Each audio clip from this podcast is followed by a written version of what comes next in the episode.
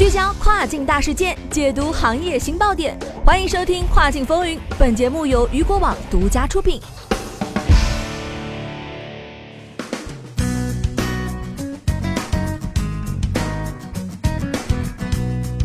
Hello，大家好，欢迎收听这个时段的《跨境风云》，我是大熊。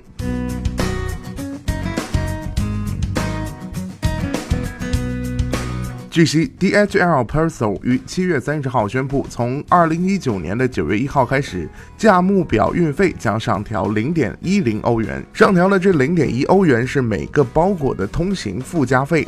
DHL 表示，对于部分运费是单独设定而非统一价的客户，将在晚些时候看到价格调整。向客户说明通行附加费是针对客户希望在定价方面能够高透明度的回应，特别是关于政府收费等外部因素对运输成本造成的影响等方面。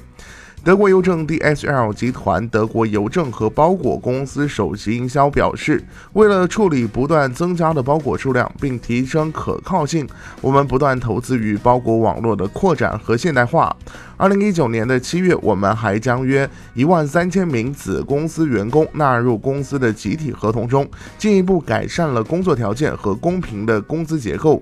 通过空运运送的电商包裹量逐渐增长，如何保持运费具有竞争力，也是一个未曾中断的问题。DHL 的相关细分市场近年来也陷入困境，导致 DHL 在今年年初将其电子商务部门从邮政电子商务包裹部门拆分出来。